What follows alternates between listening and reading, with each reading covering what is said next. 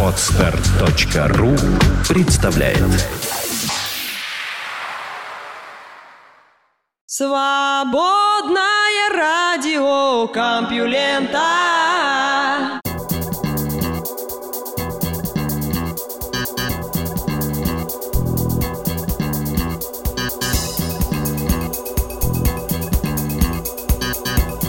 Привет самым классным слушателям на планете. Вы слышите Лёшу Халецкого, и это «Свободное радио Компьюлента». Выпуск называется «Путь к морю». Через новости, открытия и события минувшего дня прошагаем к вожделенной жидкости. Наука и техника. Центробанки должны чаще подбрасывать монетку.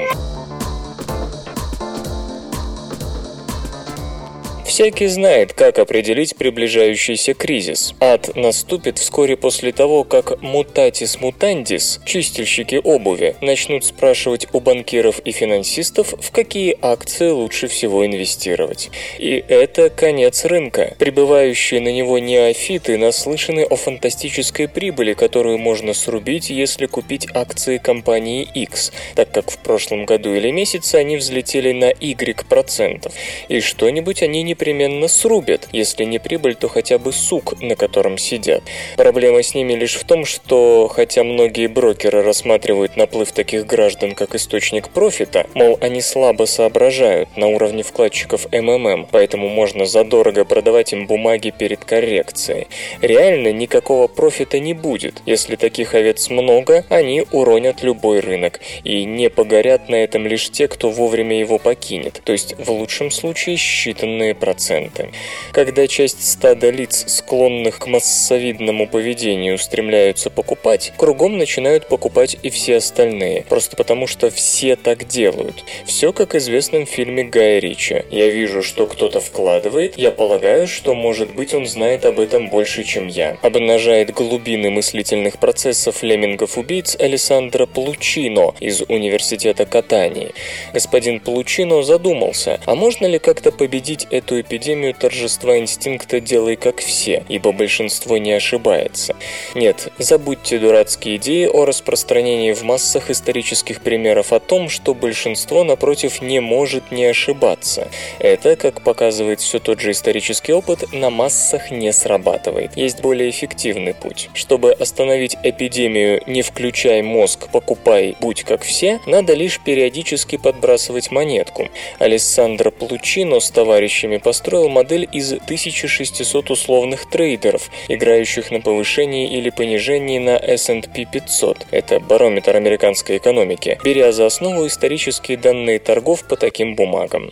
Как и в реальной жизни, трейдеры принимали решения об инвестициях, исходя из имеющихся данных по бумагам, их истории, а также из покупок окружающих. На следующем ходу, увидев, как покупают или продают окружающие, они корректировали свои действия, внося стандартное постепенное оживление рядового зомби-брокера в мерное развитие моделируемых событий. Понятно, что такое моделируемое поведение на самом деле не требует от условных трейдеров ни малейших следов интеллекта. Его может продемонстрировать даже простенькая программа. И, как и в реальной жизни, через некоторое время случилось ожидаемое. Цепная реакция игры на повышение по определенным бумагам, ведущая к надуванию пузыря, а затем и паническому сбрасыванию сначала пузырных бумаг, а потом и вообще всех, и это загнало рынок в сильнейшую недооценку, так называемый крах фондового рынка. Тогда в модель внедрили игроков, которые плевали на общепринятую информацию о будущем тех или иных бумаг и не обращали внимания на то, покупала или продавала окрестная публика. Опять же, получая ту или иную информацию о бумагах, они не передавали ее дальше по цепочке. Покупки и продажи они делали на так называемой случайной основе. Конкретные механизмы генерации случайных чисел исследовали исследователи не освещают, и 50% всех их действий составляли покупки, а прочее продажи. И что характерно, по мере роста числа этих рандомных буратин, буратины настоящие, то есть деревянно-мозговые трейдеры «я делаю как все», ведущие себя подобно реальному большинству игроков фондового рынка, переставали убивать его, надувая и сдувая пузыри. Происходило это потому, что часть живых игроков непроизвольно копировала поведение засланных, рандомных, из-за чего опасная обратная связь ажиотажный спрос, ажиотажный сброс затухала, исключая сильную раскачку курса.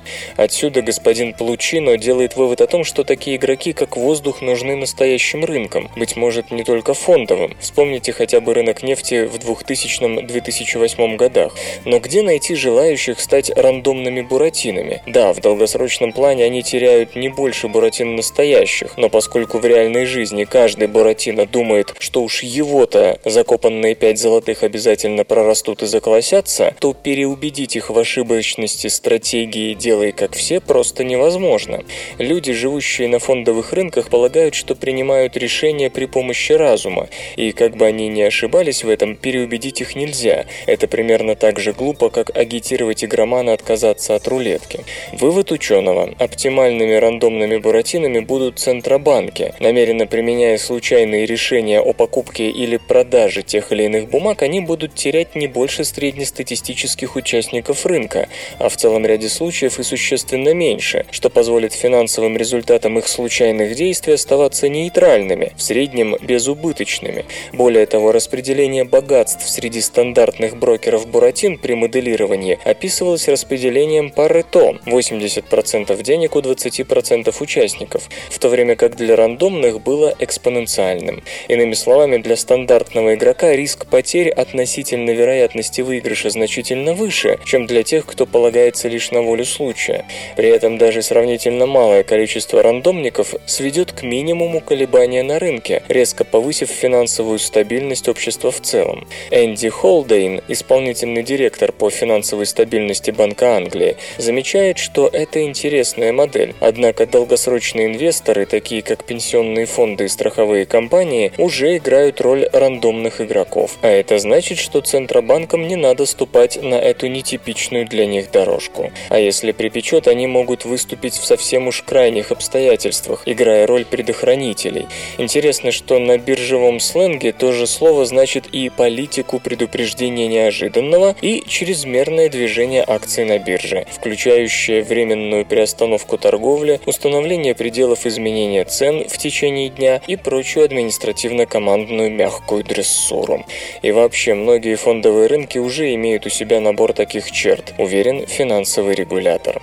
Ну да, заметит слушатель, господин Холдейн сам-то верит, что пенсионные фонды или страховые компании покупают и продают акции, пользуясь генератором случайных чисел для принятия решений. Смысл же слов Алессандро Плучино как раз в том, чтобы внедрить на бирже не такого массового игрока, что полагает себя умным, но является безмозглым по сути, как нынешнее большинство биржевиков, а таких, которые изначально позиционировали бы себя как безмозглых и поэтому руководствовались бы только случаем, полностью исключая сознательное вмешательство в процесс. Какие рынки в сегодняшнем мире имеют у себя подобные черты, и почему работа этих черт была не очень заметна в последней волне мирового финансового кризиса. И тем не менее, мы не стали бы строго судить господина Холдейна. Идеология представителей Банка Англии общеизвестна, либерально-монетарная и прочее, и прочее. Поэтому для них идея о том, что Центробанк должен систематически делать в экономике вообще хоть что-то, кроме поддержания монетарной стабильности, является ожидаемо сомнительной, примерно как отрицание идеи непорочности Девы Марии для средневекового схоласта. Просить их оценить выводы из работы группы господина Получино все равно, что консультироваться у патриарха Русской Православной Церкви по поводу наивыгоднейшей стратегии использования презервативов. Так что при всей интересности исследования нет ни малейших сомнений, что этот потенциально эффективный метод успокоения биржевых колебаний и кризисов останется абсолютно невостребованным как сегодня, так и в обозримом будущем. СРК. В этой аббревиатуре смысл жизни. Большой каньон не такой уж древний. По новым данным, Аризонский Большой каньон образовался не 70 миллионов лет назад, как говорили предыдущие исследования, а 5 или 6 миллионов, когда объединились более старые и короткие каньоны. Эта гипотеза позволяет согласовать противоречивые результаты исследований, которые недавно оживили вековую дискуссию. Геологи согласны в том, что цветастые породы, которыми сложены стены каньона, чрезвычайно древние, некоторым из них миллиард 800 миллионов лет. Спорят о другом, когда именно река Колорадо начала прорубать себе путь через эти слоистые скалы, формируя ту пропасть, вокруг которой сегодня роятся туристы. Специалисты в большинстве своем еще недавно считали, что каньон образовался приблизительно от 5 до 6 миллионов лет назад, но в последние годы появились доказательства в пользу того, что ему десятки миллионов лет. Датировать формирование каньона позволяют геохимические методы, измеряющие изменения температуры породы на протяжении длительного времени. Чем глубже порода, тем она теплее. По мере того, как она приближается к поверхности, из-за эрозии порода остывает. Проследить температурную историю породы позволяют зерна апатита. Например, распад радиоактивного урана в апатите приводит к образованию атомов гелия, которые рассеиваются из минерала в зависимости от того, насколько горяча порода. В 2012 году геологи Ребекка Флауэрс из Колорадского университета в Болдере и Кеннет Фарли из Калифорнийского технологического института оба США с помощью этого и других методов пришли к заключению, что ряд обнаженных пород в некоторых частях каньона остыл 70 миллионов лет назад. Другими словами, они примерно столько находятся на поверхности. Геолог Карл Карлстром из Университета Нью-Мексико и его коллеги воспользовались гелиевым методом, а также другими способами датирования и изучили породы из разных мест Большого каньона. Выяснилось, что два отрезка близ середины каньона действительно очень древние, восточной части от 15 до 25 миллионов лет, а той, что дальше по течению реки от 50 до 70 миллионов лет. В то же время два других сегмента – Мраморный каньон, самый дальний участок вверх по реке из изучавшихся, и самая западная часть Большого каньона – были вырезаны сравнительно недавно. У каждого сегмента своя история и свой возраст, и они соединились в Большой каньон, по дну которого бежит Колорадо, от 5 до 6 миллионов лет назад. Тем не менее, последнее слово еще не сказано. Госпожа Флауэрс указывает на то, что группа господина Карлстрома получила точно такие же данные относительно возраста самой западной части каньона, но от чего-то пришла к иным выводам. Надо сначала разобраться, почему они интерпретировали их по-другому. Несколько иное допущение выливается в большую разницу интерпретации. Так, ряд исследований исходит из того, что температура поверхности составляла 25 градусов по Цельсию, тогда как группа господина Карлстрома предполагает изменение температуры в пределах от 10 до 25 градусов. Следовательно, выводы о том, как долго конкретный кусочек апатита находился под землей, получаются очень разными. Кажется, что такое допущение выглядит разумным, ведь температура действительно варьировалась на протяжении миллионов лет. Но посмотрим, какой ход теперь сделают любители глубокой древности. Когда хороший холестерин становится плохим. Холестерин, плавающий в крови, делят на хороший и плохой, то есть тот, что входит в состав липопротеинов высокой плотности и содержащийся в липопротеинах низкой плотности. Плохие липопротеины служат причиной для атеросклеротических отложений на внутренних стенках кровеносных сосудов, поэтому говорят, что нужно всячески повышать уровень липопротеинов высокой плотности и снижать уровень низкой плотности. Впрочем, несмотря на то, что польза от липопротеинов высокой плотности всячески исследуется, исследовалось и подтверждалось экспериментами, все попытки с их помощью в клинических условиях улучшить состояние сердца и сосудов к ни к чему не приводили. То есть уровень липопротеинов высокой плотности повышали, а сердечно-сосудистых улучшений не наступало. В чем тут дело, удалось наконец-то выяснить специалистам Кливлендской больницы. Один из главных белков липопротеинов высокой плотности – аполипопротеин А1. Он собирает холестерин со стенок артерии и помогает упаковать упаковывать его в липопротеиновую частицу, которая потом направляется в печень, один из главных центров метаболизма жиров. Казалось бы, именно этому белку сосуды обязаны своим здоровьем и отсутствием атеросклеротических бляшек.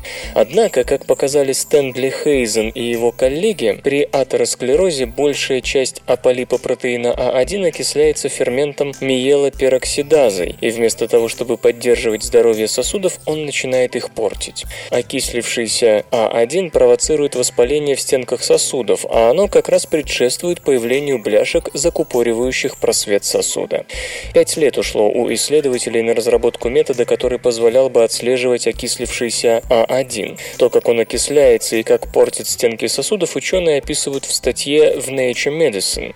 Свои результаты они подтвердили клиническими данными. Среди 627 кардиологических больных хуже всего себя чувствовали те, у кого было много испортившихся липопротеинов высокой плотности с окислившимся А1. То есть, если атеросклероз уже начался, поздно повышать уровень хороших липопротеинов. Болезнь все равно превратит их в плохие. Хотя замечу, что эти липопротеины плохи, что называется, другим манером, нежели липопротеины низкой плотности, которые плохи по своему исходному устройству. Это не слишком радостная новость для страдающих атеросклерозом. Но с другой стороны, эти данные дают врачам еще один диагностический маркер, по которому можно следить за развитием болезни, и еще одну мишень, по которой можно бить лекарствами. Железо и гаджеты. Phase One IQ 250. Первый в мире среднеформатный цифровой КМОП-задник. Компания Phase One анонсировала цифровой задник IQ250. Сменный модуль системного фотоаппарата, предназначенный для преобразования оптического изображения в файлы цифровых фотографий. Новинка, как утверждается, стала первым в мире изделием своего класса, оснащенным сенсором среднего формата, выполненным по технологии КМО. Комплементарная структура металл-оксид полупроводник. Примененный датчик имеет размеры 44 на 33 мм, что на 68 8% больше по сравнению с сенсором полнокадровой 35 миллиметровой зеркальной фотокамеры. Матрица Phase One IQ250 насчитывает 50 миллионов точек. Устройство позволяет получать изображение с разрешением до 8280 на 6208 пикселов. Светочувствительность составляет от 100 до 6400 единиц ISO. Динамический диапазон 14 ступеней экспозиции. Задник оборудован сенсорным дисплеем размером 3,2 дюйма, адаптером беспроводной связи Wi-Fi, интерфейсами USB 3.0 и FireWire. В устройстве реализована улучшенная функция Live View, технология визирования по экрану в режиме реального времени. Диапазон выдержек равен от 1 десятитысячной секунды до 60 минут. Вместе с новинкой поставляется фирменное программное обеспечение Capture One. Этот пакет, в частности, позволяет обрабатывать RAW-файлы, каналы, устранять шумы, корректировать баланс белого, контрастность и прочее. Цифровой задник можно использовать с камерами Phase One, Mamiya, Hasselblad и многими другими. Задник Phase One IQ250 рассчитан на профессиональных фотографов. Приобрести его можно по ориентировочной цене в 35 тысяч долларов. Вслух и с выражением читаю стихотворение. Генрих Сабгир Боров.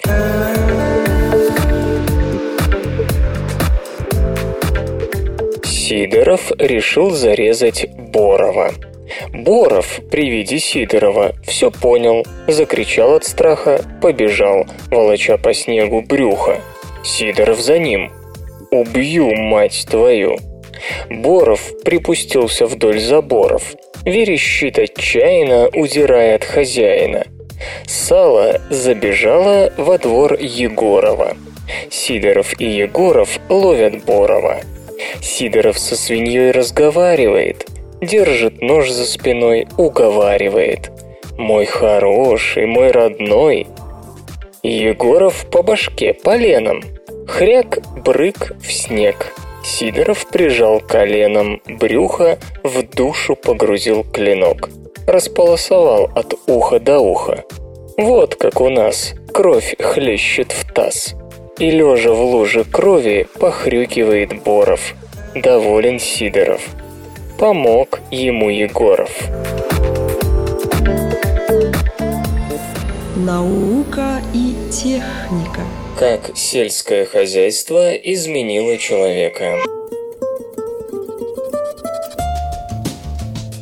До того, как по Европе стало распространяться сельское хозяйство, приблизительно 8,5 тысяч лет назад, жители континента были охотниками-собирателями. Они не могли переваривать крахмал и молоко. Если верить новому исследованию ДНК человеческого скелета из Испании возрастом почти 8 тысяч лет.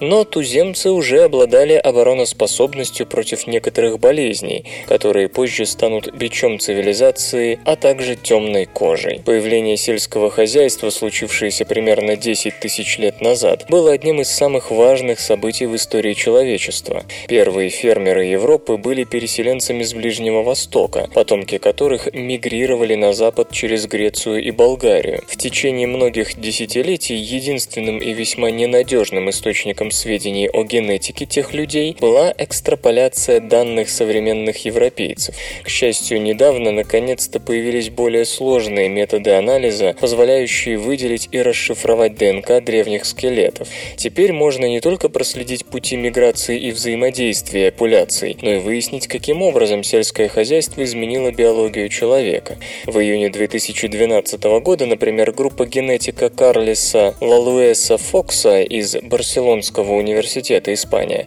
сообщила о полной расшифровке митохондриальной ДНК из скелета охотника-собирателя, обнаруженного в 2006 году в пещере Лабранья Орентеро на северо-западе Испании. Скелет был одним из двух найденных там, которым сопутствовали украшения, изготовленные из зубов благородного оленя, служившего объектом охоты. Этот южноевропейский геном продемонстрировал поразительное сходство с таковым многих других охотников-собирателей Северной и Восточной Европы. То есть, по-видимому, ключевые охотники-собиратели тех времен были теснее связаны друг с другом и генетически, и культурно. По мнению некоторых специалистов, это объясняет, почему доисторическим охотникам-собирателям удавалось сосуществовать с ранними фермерами в течение нескольких тысяч лет, прежде чем сойти со сцены. На этот раз господину Лалуэса Фоксу помогал другой видный специалист по древним ДНК – Эске Виллерслев из Копенгагенского университета, Дания. Вместе с коллегами они полностью, хотя и в черне, расшифровали ядерную ДНК того же скелета. Исследователи интересовали данные о цвете кожи и глаз, рационе иммунной системы. И сразу сюрприз – человек из Лабрании обладал темной кожей и голубыми глазами. Такая комбинация очень редко встречается у современных европейцев. Хотя сегодняшние южане темнее северных соседей, они все еще намного светлее африканцев, лучше адаптированных к потребности поглощать больше солнечного света и производить витамин D в повышенном объеме. Согласно результатам других исследований, которые еще не опубликованы, но с которыми можно уже вкратце ознакомиться, этот признак, темная кожа и голубые глаза, был широко распространен в Европе того времени. По мнению господина Лалуэса Фокса, доисторические охотники-собиратели получали витамин D только из мяса, поэтому отчаянно нуждались в темной коже. Затем сельское хозяйство и диета, основанные на углеводах, привели к просветлению кожи. Сегодня мясо, рыба и яйца играют более важную роль в рационе, чем в эпоху ранних фермеров, поэтому потребность в темной коже снизилась еще сильнее. По-видимому, ключевой фактор депигментации – это не географическая широта, а диета, заключает специалист. Другая черта генома из Лабраньи больше соответствует общепринятым взглядам на то, как сельское хозяйство меняло биологию. Гены, отвечающие за расщепление лактозы, основного сахара в молочных продуктах, и крахмала, главного питательного вещества в культурных растениях, находятся в предковой форме, то есть охотники-собиратели еще не очень хорошо переваривали эти продукты, которые играли основную роль в земледельческих и животноводческих обществах. Тем не менее, человек из Лабраньи обладал талантами, которые, как считалось, до сих пор появились только в эпоху сельского хозяйства. Его иммунная система могла бороться с такими заболеваниями, как туберкулез, пневмония и малярия, хотя до недавнего времени ученые полагали, что эти недуги передались людям от рогатого скота, овец и прочих одомашненных животных. Из 40 рассмотренных генов иммунной системы 24 или 60% аналогичны современным европейским. Возможно, считает господин Лалоэса Фокс, эпидемии, порожденные переходом на сельское хозяйство, шли впереди самих фермеров. Наконец, геном Лабраньи подтверждает гипотезу о том, что европейские охотники-собиратели были связаны генетически и культурно задолго до прибытия фермеров, а не представляли собой собрание изолированных кочевых групп. Новый геном имеет значительное сходство с ДНК ребенка, жившего 24 тысячи лет назад на сибирской стоянке Мальта, о расшифровке которой господин Виллерслев сообщал в конце прошлого года. Вероятно, существовал обмен генами между Востоком и Западом. Генетик Понтус Скоглунд из Упсельского университета, Швеция, замечает, что его работа тоже говорит о связях между скандинавскими охотниками-собирателями не только с южанами, но и с сибирской популяцией. По его словам, появление сельского хозяйства стало своего рода генетическим переломом, разделившим некогда относительно монолитное население Евразии. Генетическая однородность фермеров сравнима с таковой древних охотников-собирателей. Род занятий и образ жизни явно отражаются на биологии. СРК не делает новости, оно их сообщает. Российский туберкулез пугает. Из далекой России сообщают, супербактерии становятся все более устойчивыми к воздействию антибиотиков. Туберкулезные штаммы, обнаруженные в нашем Отечестве, обладают мутациями, которые не только придают им дополнительную защиту, но и позволяют размножаться более эффективно. К таким результатам пришло крупнейшее на сегодня полногеномное исследование одного вида бактерий, в ходе которого удалось проанализировать тысячу геномов. В начале 1990-х на постсоветском постсоветском пространстве произошел всплеск туберкулеза. Виной тому, как нетрудно догадаться, разрушение советской системы здравоохранения. Одновременно, в связи с тем, что курсы лечения антибиотиками не завершались должным образом, стала усиливаться резистентность патогенов. Если верить новому исследованию, к этому добавились чисто биологические факторы. Интернациональная группа специалистов выделила образцы микобактериум туберкулосис у 2348 самарцев и расшифровала геномы тысячи бактерий. Примерно половина патогенов оказалась мультирезистентна, то есть они неуязвимы перед двумя наиболее распространенными антибиотиками, которые устраняют большинство видов туберкулезной инфекции. 16% изолятов в дополнение к этому обладали мутациями, делавшими их устойчивыми к препаратам второй линии. Такие инфекции лечить намного дороже и сложнее.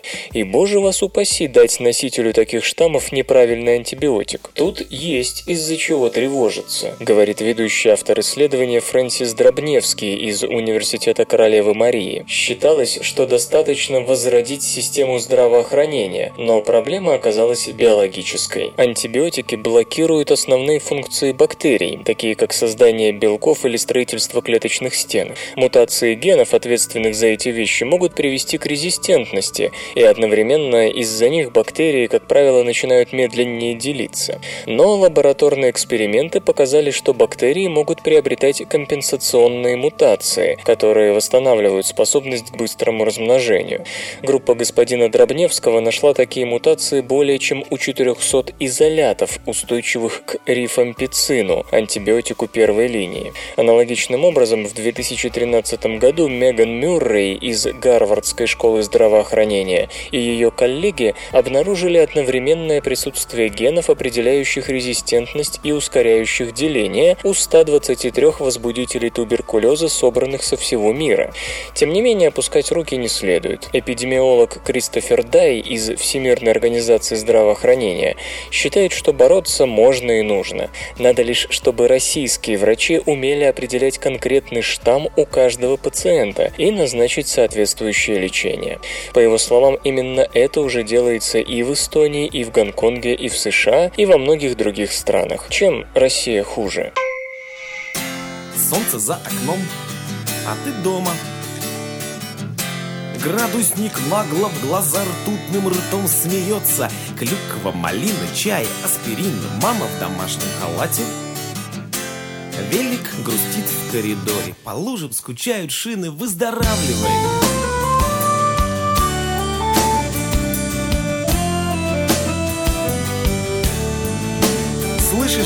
Выздоравливай. В эфире группа Чкалов с песней «Выздоравливай». Солнце за окном, а ты дома. Бюллетень на четыре дня на прием ко врачу во вторник. Клюква, малина, чай, аспирин, 37,8 мобильник отключен, нет тебя. Ну и пусть на свои дурацкие шашлыки едут, выздоравливай!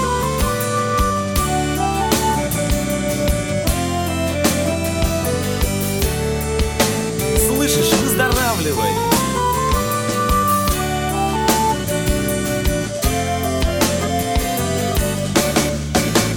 Слышишь?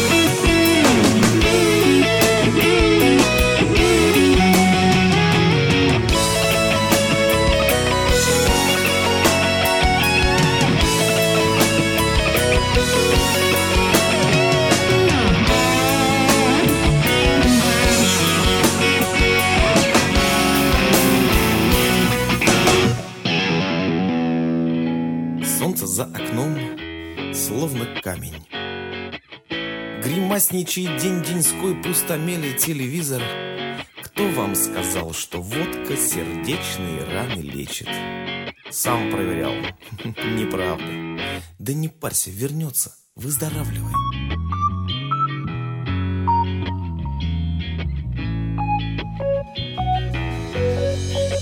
Слышишь, выздоравливай, а?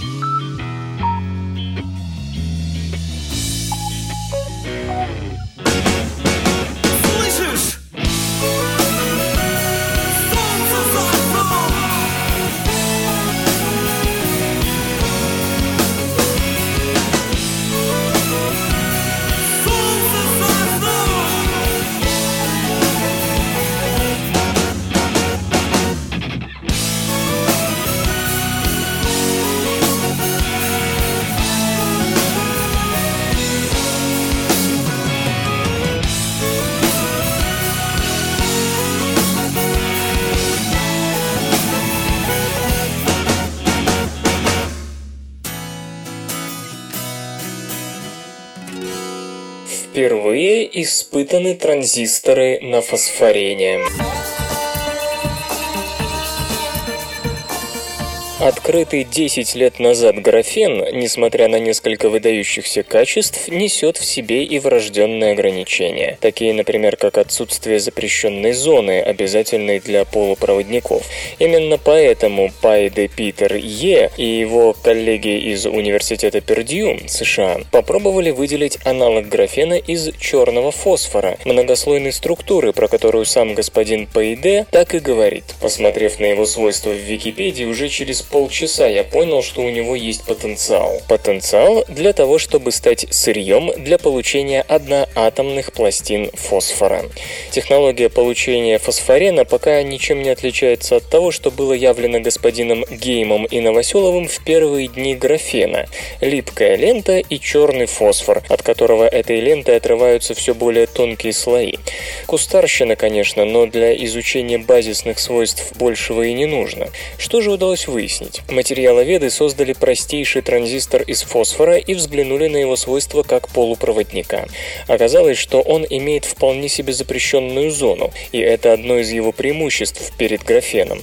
В теории материалы, сходные с графеном, тонкие одноатомные слои, с кремнием уже применялись, породив силицен, хотя последний полупроводник, тем не менее, его особенности, в том числе врожденная тяга к самоуничтожению, исключают создание на его основе работающих предыдущих транзисторов. Станен, столь же перспективный, как и графен, материал на основе олова, пока, к сожалению, трудно получить в виде пластин, отчего его свойства все еще известны больше по теоретическим симуляциям, нежели по натурным исследованиям. Похоже, фосфорен пока единственный естественный двумерный полупроводник P-типа, который есть в загашнике у материала ведов. И все же говорить о тождественности топологии графена из фосфорена в том, что касается их полной двумерности, пока стоит с большой осторожностью. Фосфор имеет три ковалентные связи, а не четыре, как углерод, а потому его поверхность сильно вспучена, будучи не такой плоской, как у графена. В то же время это придает ему дополнительные возможности, связанные с наличием запрещенной зоны. Поэтому на практике сильные стороны этого материала являются порождением его неполной двумерности. По итогам экспериментов, модулирование тока на стоке у опытного фосфоренового транзистора, размещенного на подложке из оксида кремния, на 4 порядка лучше, чем у графена, и максимальный уровень модуляции для фосфорена все еще не достигнут. Ограничением пока служит подложка из этого самого оксида кремния. Что у него с подвижностью электронов? Она зависит от толщины слоя фосфорена, которая на практике пока колеблется. Если у американской группы, возглавляемой PDE, для сравнительно толстого образца она составила примерно 286 квадратных сантиметров на вольт в секунду, то у китайской, ведомой Юаньбо Джаном из Фуданьского университета, для дырок она достигает 1000 квадратных сантиметров на вольт в секунду, для куска фосфорена толщиной 10 нанометров. В то же время в опытах с другой толщиной пластины подвижность может быть примерно меньше или больше, хотя точные границы значений станут ясны лишь после дополнительных исследований. Особо подчеркивается, что с помощью двумерных полупроводников P-типа, представленных фосфореном, можно получить напарников для двумерных полупроводников N-типа, вроде дисульфида молибдена. И американская группа уже создала инвертор, где фосфорен функционирует в P-MOS, а дисульфид молибдена в N-MOS структурах. Как считают ученые, работоспособность такого сочетания означает, что сразу после создания технологий массового производства материалов на основе фосфорена он может быть использован в электронике современного типа, значительно улучшая ее характеристики без необходимости в применении транзисторов нетривиальных схем, как это имеет место с графеном. В молочных железах нашли старые стволовые клетки. Характерная особенность стволовой клетки – асимметричное деление, когда одна из дочерних клеток отправляется по пути дифференцировки, а другая становится копией материнской стволовой клетки, то есть не дифференцируется и служит для поддержания или обновления стволовой линии. При этом, как известно, у стволовых клеток есть разные уровни силы. Имеются эмбриональные клетки, чьи потомки могут давать начало любой дифференцированной клетке. Есть стволовые клетки, способные произвести лишь лишь ограниченный набор специализированных типов, вроде стволовых клеток крови.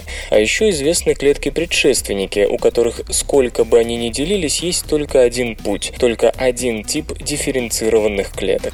При этом предшественники очень часто теряют способность к самообновлению, то есть при делении у них не получается дочерней клетки, которая оставалась бы на той же стадии, что и материнская, то есть предшественники неизбежно скатываются в специализацию. Обычно с возрастом в организме организме возрастает доля разнообразных клеток предшественников, а число стволовых клеток, способных к разным путям дифференцировки, падает. И, например, считалось, что все постнатальные изменения молочных желез осуществляются за счет монопатентных стволовых клеток и их потомков. То есть формирование сети железистых протоков и образование миоэпителиальных зон происходит благодаря двум отдельным линиям клеток. Однако, к своему удивлению, как обнаружили Джейн Висвей Вейдер и ее коллеги из Института медицинских исследований Уолтера и Элизы Холл, даже спустя много лет после рождения в молочных железах остаются стволовые клетки, способные к разным путям развития. То есть в молочной железе есть не только клетки-предшественники, за счет которых железы дозревают в период полового развития, но и предки этих предшественников, стволовые клетки, контролирующие формирование железистых протоков и вообще структурные перестройки в молочной железе. То, что в молочных молочных железах остаются самообновляемые стволовые клетки, уже было известно, однако никто не предполагал, что они относятся к тому типу, который может давать разные линии специализированных клеток. Никто не думал, что такие стволовые клетки будут жить и работать настолько долго. Важность этих результатов легко понять, если вспомнить, что именно активно делящиеся клетки считаются одной из главных причин рака груди.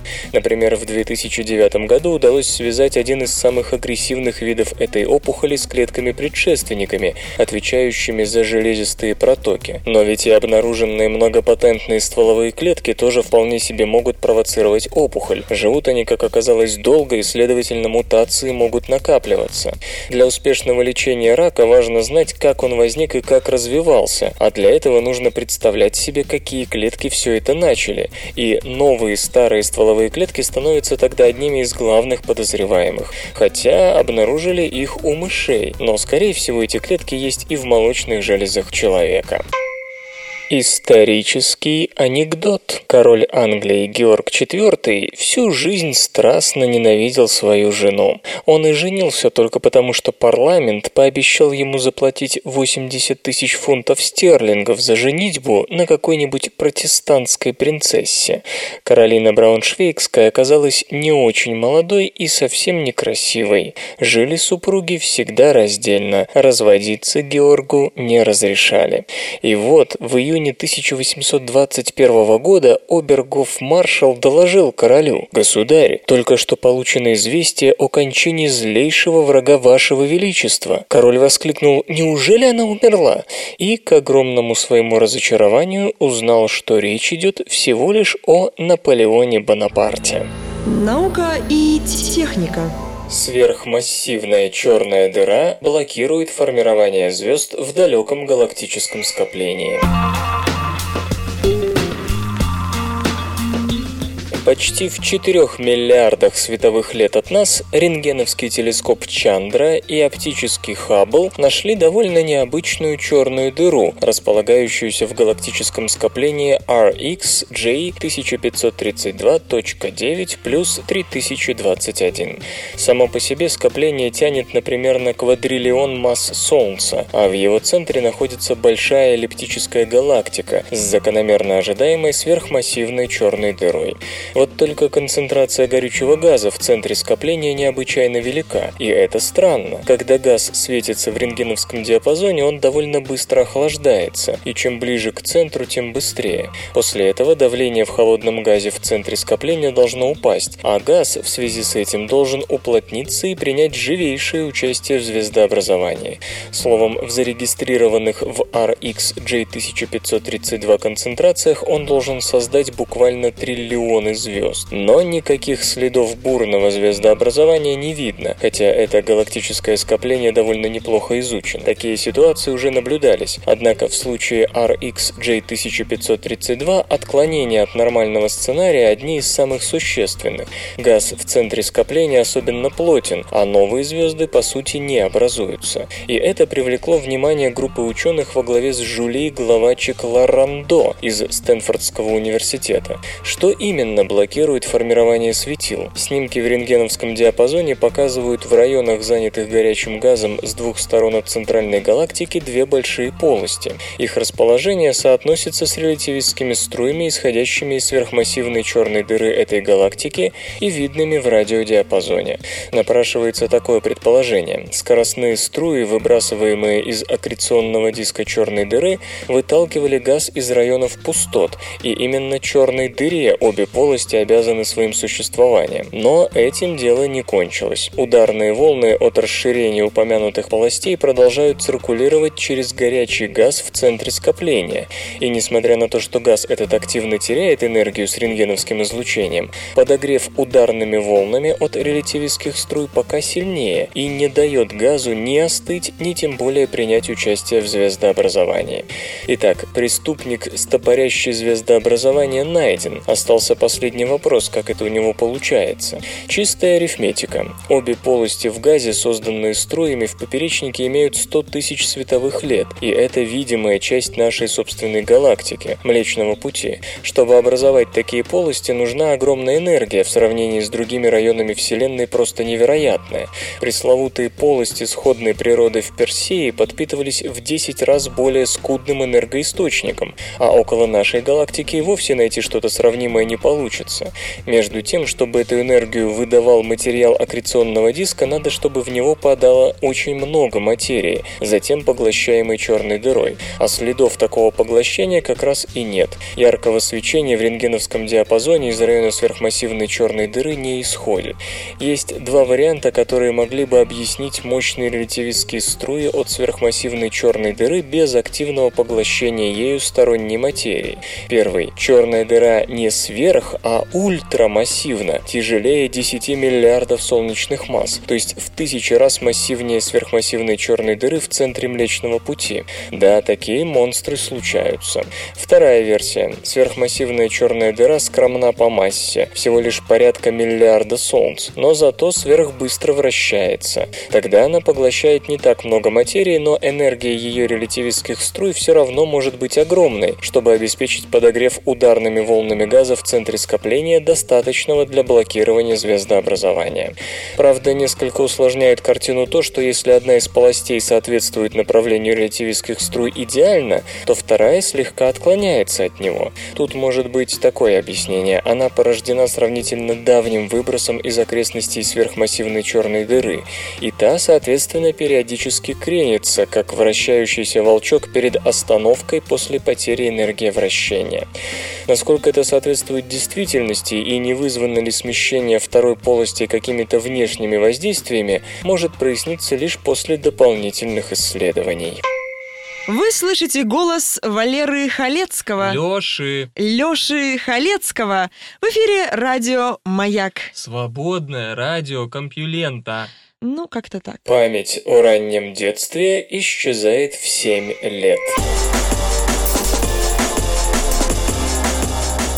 Хотя есть индивиды, которые помнят себя во всех подробностях едва ли не с младенчества, большинство из нас, повзрослев, раннее детство забывают. Самые глубокие воспоминания обрываются на третьем году жизни. Это известно давно и подтверждено многими психологическими исследованиями. Зигмунд Фрейд, например, назвал это инфантильной или детской амнезией, и объяснял он ее тем, что в этот период у человека появляются какие-то влечения, которые несовместимы с культурной культурными установками общества.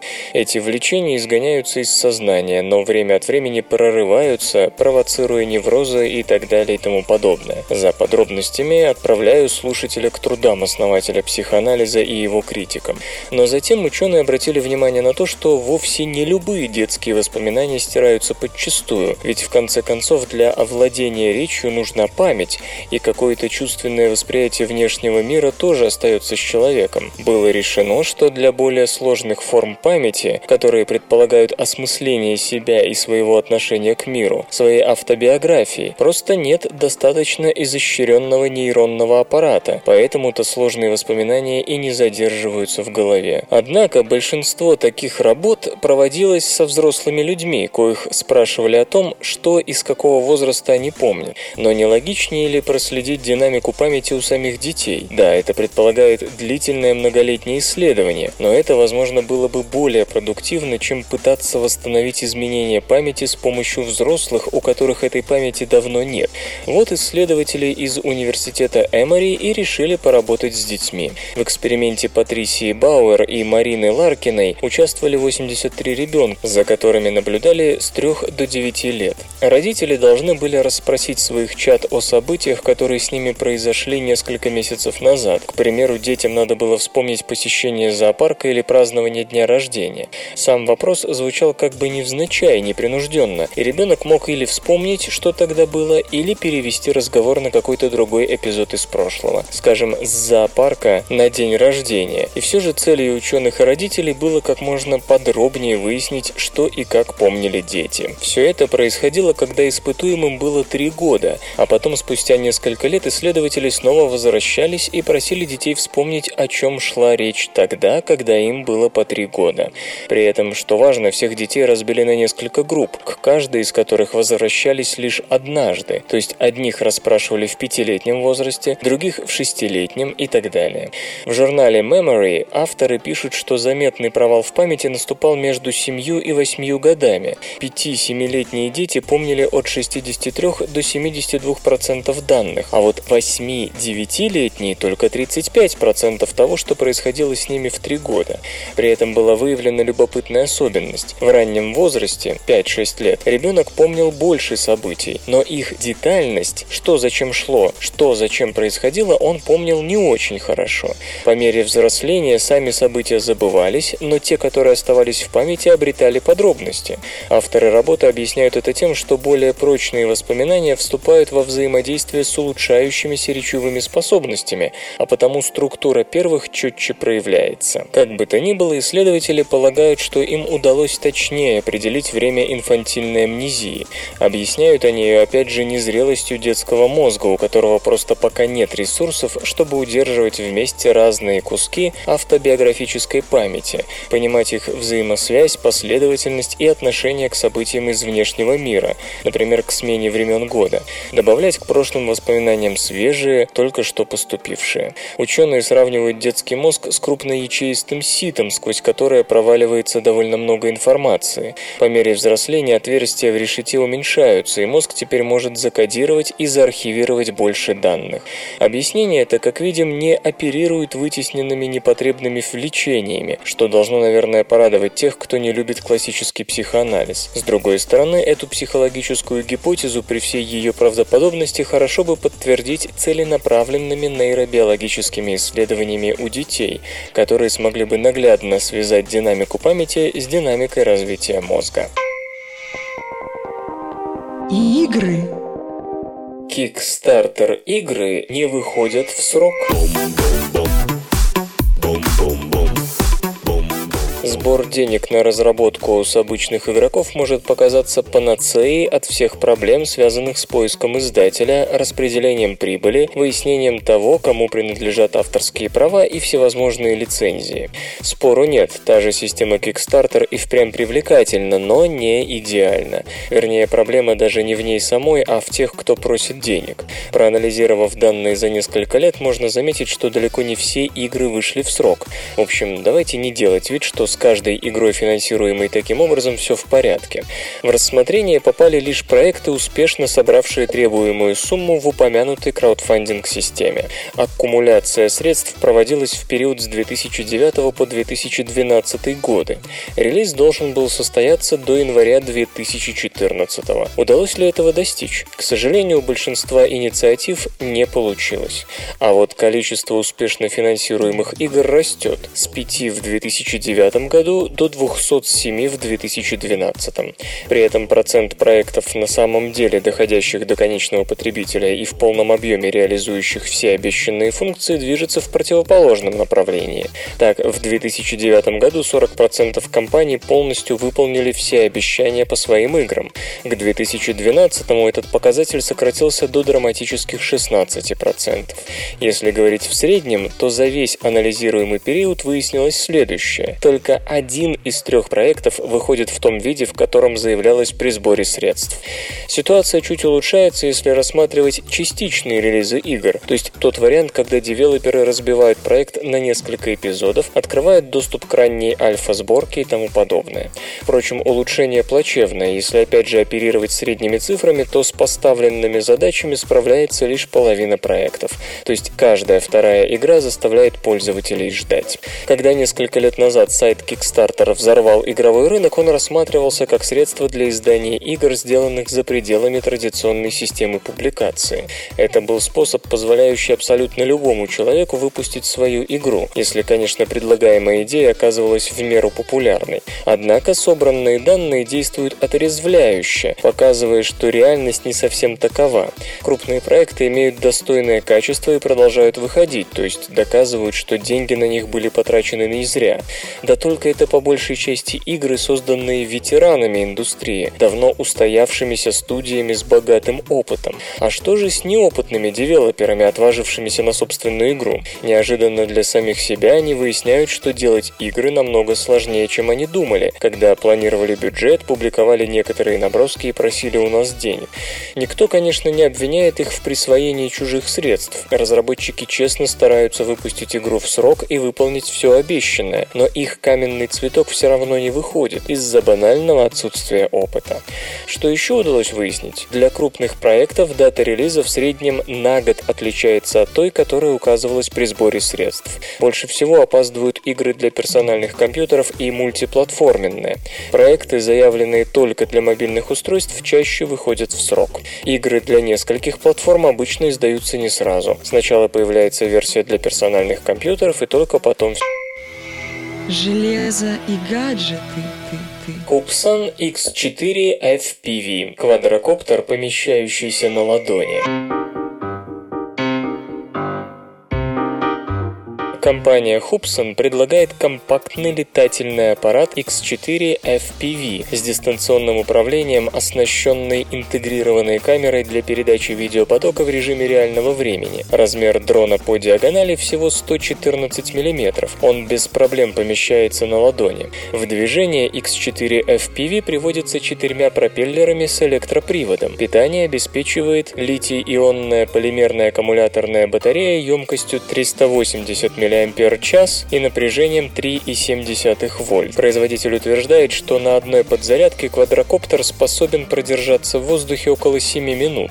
Эту цифру подтверждают результаты независимого тестирования. На восполнение запаса энергии потребуется около получаса питания от сети переменного тока. Беспилотник несет на борту камеру разрешением 0,3 мегапикселя. Видеоряд может передаваться на пульт оператора по беспроводной связи или сохраняться на карте памяти памяти формата microSD, вместимость которой может достигать 16 гигабайт. Пульт управления Hubsan X4 FPV оборудован джойстиками и дисплеем с диагональю 4,3 дюйма, на котором отображается картинка с камеры дрона. Заявленный производителем радиус действия составляет 100 метров. С такого же расстояния может передаваться изображение. Квадрокоптер оснащен светодиодной индикацией, помогающей визуально отслеживать положение летательного аппарата при плохой плохой видимости или в темное время суток. На аппарат может быть установлена защита пропеллеров для снижения вероятности повреждения лопастей при столкновении с окружающими объектами. Благодаря небольшим габаритам Hubsan X4 FPV можно использовать не только на открытых пространствах, но и в помещениях. Приобрести беспилотник можно по ориентировочной цене в 200 долларов. Компьютер. Компьютер. Лента. Подкаст.